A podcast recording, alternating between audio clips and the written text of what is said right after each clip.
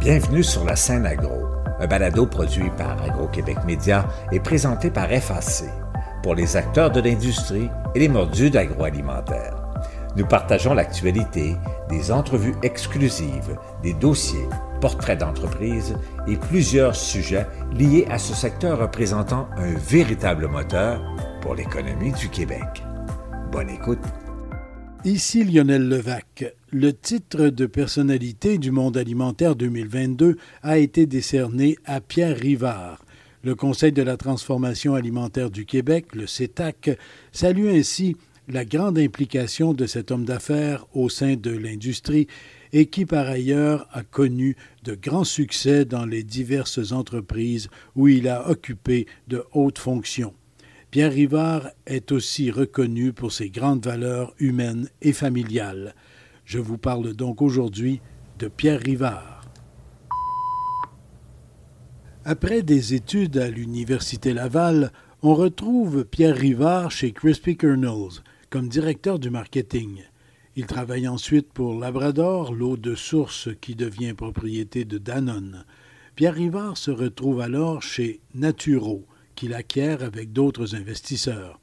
Après un incendie majeur, il quitte finalement l'entreprise et devient président directeur général de Yum Yum, les croustilles, une entreprise acquise par Crispy Kernels. Il terminera sa carrière au groupe Saint-Hubert comme président et chef de la direction, poste qu'occupe maintenant Richard Schofield, qui tenait à le saluer pour son titre de personnalité du monde alimentaire 2022. Après avoir piloté la transition entre Saint-Hubert et Recipe avec succès, il répétait souvent que la meilleure façon de conserver notre autonomie était de livrer ce qu'on avait promis, de continuer d'exceller comme nous le faisons auparavant. Ce n'est pas pour rien qu'encore aujourd'hui, Saint-Hubert est une référence dans nos domaines d'activité. Nous avons notre propre culture, notre propre recette de succès, et Pierre Rivard y a contribué de façon remarquable un homme déterminé qui a joué un rôle déterminant pour nos 6000 employés. Pierre, sincère félicitations, très bien mérité, très fier de tout ce que tu as accompli pour nous chez Saint-Hubert et puis tout le domaine d'alimentation. Je me suis entretenu avec Pierre Rivard et nous amorcions justement la discussion sur la vente de Saint-Hubert au groupe Recipe. C'est important pour moi. Là. Quand on parle de valeurs familiales, quand on parle d'ADN, c'est ça. C'est d'arriver d'avoir des entreprises qui ont des sentiments en quelque sorte, qui ont des valeurs, puis que ça soit protégé. Puis ce qui m'a surpris agréablement aussi, j'ai, ça fait à peine deux ans que j'ai pris ma retraite au début de la COVID, et j'ai été étiqueté sans vouloir ou par défaut peut-être. Entreprise familiale. Je gère euh, actuellement, je, suis sur trois, quatre conseils d'administration. C'est toutes des entreprises au Québec. C'est toutes des entreprises familiales, petites, moyennes et grandes. Puis euh, c'est là que je pense que j'ai ma place. Sincèrement, je suis arrivé dans une entreprise publique, puis j'ai fait un bon travail avec Recipe qu'on a vendu. Mais j'ai toujours euh, géré avec des sentiments, j'ai toujours géré avec des valeurs. Puis ça m'amène sur le SETAC, justement. Là. Le SETAC, je suis dans le SETAC depuis, pour combien d'années, je pense, c'est 15 ou 20 ans.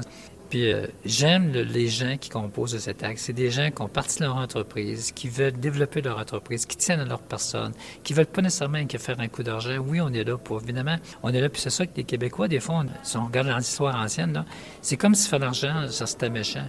Pas méchant, faire de l'argent. Moi, je répète souvent, des fois, dans mes conseils d'administration, il faut en faire.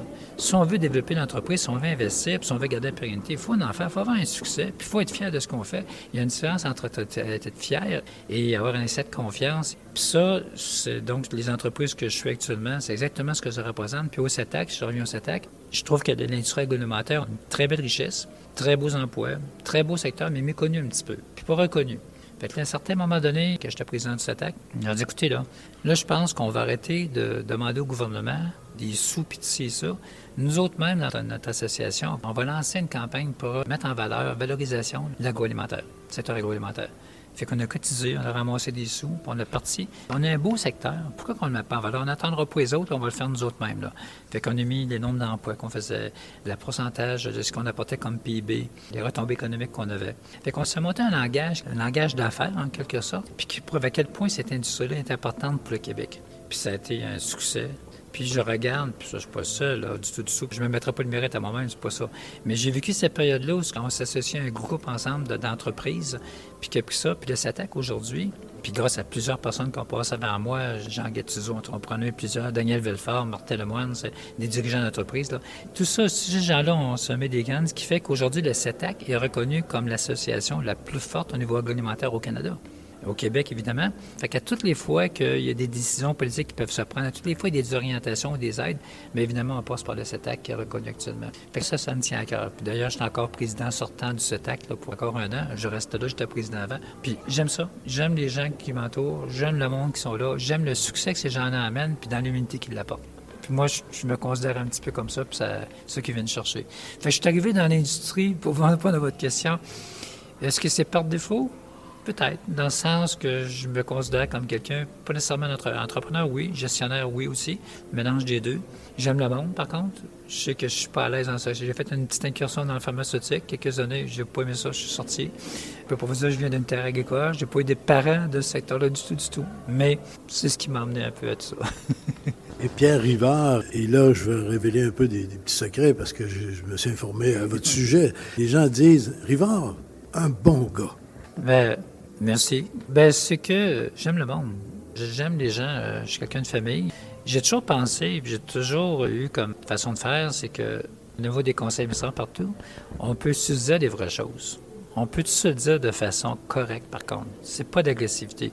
Fait que souvent que j'arrivais dans des rencontres comme ça, puis je me rendais compte que quelqu'un avait quelque chose en tête, mais il osait pas le dire, ben je m'organisais pour le provoquer. Mais pas provoquer agressivement. Arriver, Lionel, qu'est-ce que tu en penses, toi, de ça, là, cette affaire? Tu sais, parce que je mettons, que Lionel n'est pas nécessairement d'accord, mais il veut pas le faire ou il est gêné de le faire. Ben, qu'est-ce que tu en penses, toi? là, là, tu vois que la personne sort un peu ou il se réserve un peu. Ah, OK, là, t'enchaînes, toi, de ton côté. Tu encourages ce phénomène-là, c'est comme autant qu'il y en a qui prennent beaucoup de place, hein, prennent la place de tout le monde. Hein. Mais autant avec ça, là, c'était différent. Bon, OK, euh, c'est parfait, on t'a compris, euh, c'est bien. Là, on va passer à autre chose. Fait que ça, ça m'amenait toujours à former des équipes qui étaient très fortes. Ça, toutes les fois, moi, ça, c'est peut-être une de mes forces, là. sans vouloir trop euh, de prétention. Là.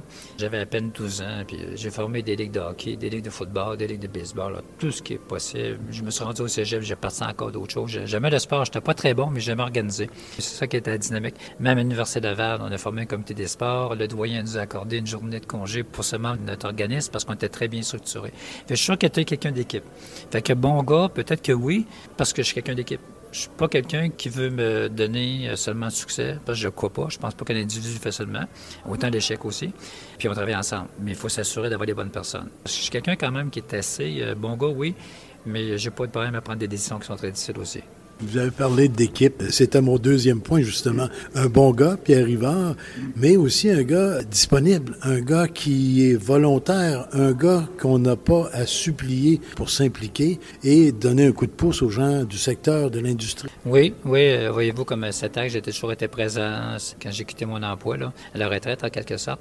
J'avais parti au CETAC à un certain moment donné, dire euh, on est chanceux d'un côté, on a des belles entreprises au Québec, plusieurs grandes entreprises, on les connaît tous, Exador, Limel, Saint-Hubert, etc. Mais j'ai regardé le conseil d'administration, tout le monde, puis vous ne trouvez pas, on a tous un certain âge quand même. Ça. puis euh, on regarde les difficultés qu'on a eues, puis on n'a pas eu beaucoup d'aide. On a dû se battre beaucoup, là, énormément. Puis aujourd'hui, on met la valorisation du secteur, mais en même temps, les jeunes qui veulent partir, c'est pas facile pour eux autres dans le secteur qu'on est actuellement. Puis je trouve qu'on aurait beaucoup à leur donner ça arrivait souvent que, mettons, un jeune, il veut partir dans le secteur agroalimentaire, même des fois dans la restauration. Il vient de voir, puis Pierre, qu'est-ce que tu en penses? Puis ça, puis là, je m'assoyais avec lui, puis je me rendais compte à quel point les rêves sont beaux, mais à quel point que il n'y avait pas la dimension dans quoi il s'embarquait du tout. Puis rien que le fait de passer quelques heures avec ces gens-là, hop, il neutralisait qu'il n'avait pas vu ci, puis qu'il n'avait pas vu ça. Fait que ça le mettait plus alerte. Ou dans certains cas, ça fait même carrément péter leur banane aussi, parce qu'ils se rendaient compte que c'était à peu près leur affaire, en quelque sorte. Leur plan de match n'était pas fait, Fait que ça, au CETAC, là, j'ai parti ça, puis là, je dis, faut vraiment prendre ça en charge. Il faut, faut prendre ça en charge. Il faut s'occuper des jeunes. Il faut les, avoir une incitation pour les encourager, des mentors, etc. Puis déjà au CETAC, on avait une fondation qui s'appelait Initia, INITIA, et cette fondation-là existait depuis plusieurs années, mais était axée surtout du côté académique et scientifique. Donc, des jeunes qui étudiaient en l'agroalimentaire, qui aller chercher une bourse, on leur donnait un montant d'argent, etc. Mais il n'y avait pas le volet entrepreneur. Puis elle était supportée, au début, il y avait des grands moyens. Initia, il y a peut-être une vingtaine d'années, il y avait des montants quand même assez importants pour aider les jeunes. Mais par les années, ça n'a pas vraiment évolué comme ça devait. Ce qui fait qu'il était rendu à un point que le seul soutien financier était par le CETAC, administratif et financier. C'était remis en question.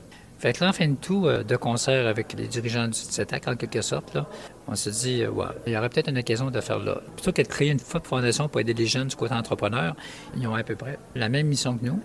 Ils ont un volet académique scientifique qui est très bien. Mais nous, ce qu'on veut apporter, c'est un volet entrepreneur. Donc, il y a moyen peut-être de ramener ça tout le monde ensemble. C'était quand même un défi qui a duré plusieurs mois parce que la fondation Initia, il y avait des gens qui étaient dessus qui ne voulaient pas voir le côté entrepreneur.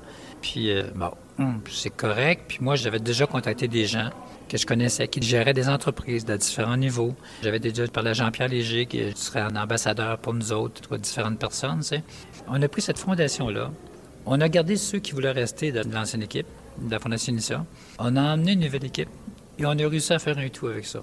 Donc, on l'appelle ça la Fondation Initia 2.0, si vous voulez, avec un volet entrepreneur. Puis ça, c'est au début de la COVID, ça. C'était super bien. Euh, on s'attendait que des réactions, des fois. Puis je me rappelle, à un certain moment, au début du conseil, euh, des gens m'ont dit, mais Pierre, euh, quelqu'un m'avait dit ça, ça te fait là? Tu rentres avec un nouveau groupe, puis tu gardes des gens de l'ancien groupe, mais si tu fais le décompte, l'ancien groupe est plus nombreux que le nouveau. Puis c'est parce que si que tu penses politiquement parlant, tu fais pas ça. Tu dis, hey, si j'ai une décision à prendre, le vote va aller de l'autre côté.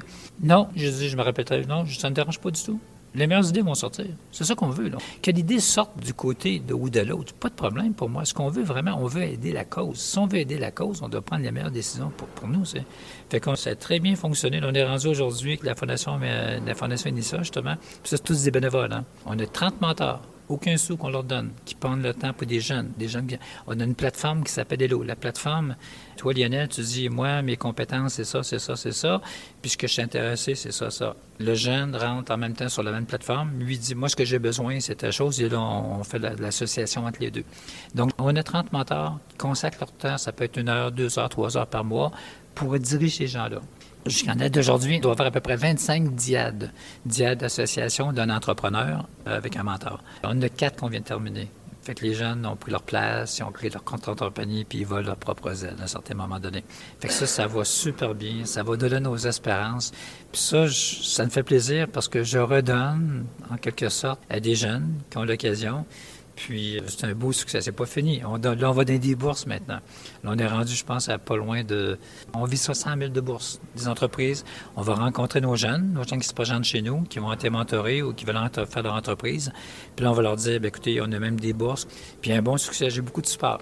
Mais encore une fois, peut-être que le fait d'avoir, bon, pas qu'un bon réseau de contact, là, quand, la cause est bonne, si je vous approche, moi, puis euh, vous me faites confiance, puis j'ai quelque chose à vous dire, regardez les réalisations, bien, je pense vous en embarquer.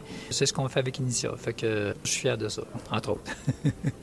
En terminant, Pierre Rivard, le secteur agroalimentaire, une évolution assez rapide quand même ces dernières années, des perspectives aussi très reluisantes d'une certaine façon, mais avec toutes sortes de défis.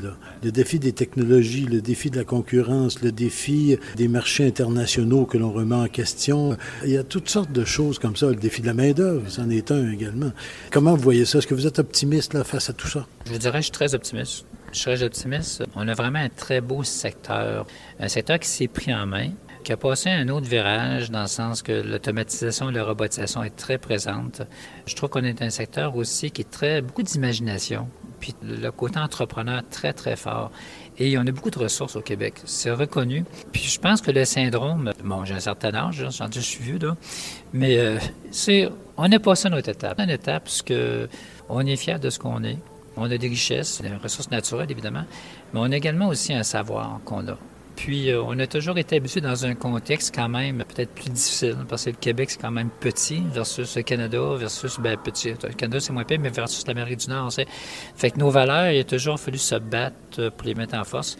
Puis moi, ce que je remarquais toujours, je regarde les grandes entreprises qui ont réussi au niveau euh, mondial. Là. Tu réussis au Québec, dans un marché qui est quand même relativement petit au niveau de population, ben, tu peux réussir à bien des endroits. Fait que moi, dans le secteur agroalimentaire, je le vois un peu comme ça. On est ressources naturelles, on est compétences. Ce qui est intéressant aussi, ce qu'on remarque dans la Fondation Unis, entre autres, on trouvait que les jeunes, au début, on n'était pas le marché le plus hot, si on veut. C'est pas un marché à texte. Fait que si on dit, y a-tu des gens qui vont venir travailler chez nous? Il me semble que pour eux autres, euh, ah, l'alimentation, c'est quoi? La de transformation alimentaire ou quelque chose, c'est quoi? C'est rural, c'est moins intéressant. Ben là, je vous dis une chose, là. C'est rendu beaucoup plus à la mode. Je vous dirai pas très à la mode, mais beaucoup plus à la mode. Fait que je, moi, je vois donc de beaucoup plus d'intérêt. Puis quand je peux conclure un peu sur ça, avec tout ce qui se passe à travers le monde aujourd'hui, notre gouvernement a parlé beaucoup d'autonomie alimentaire. Hein.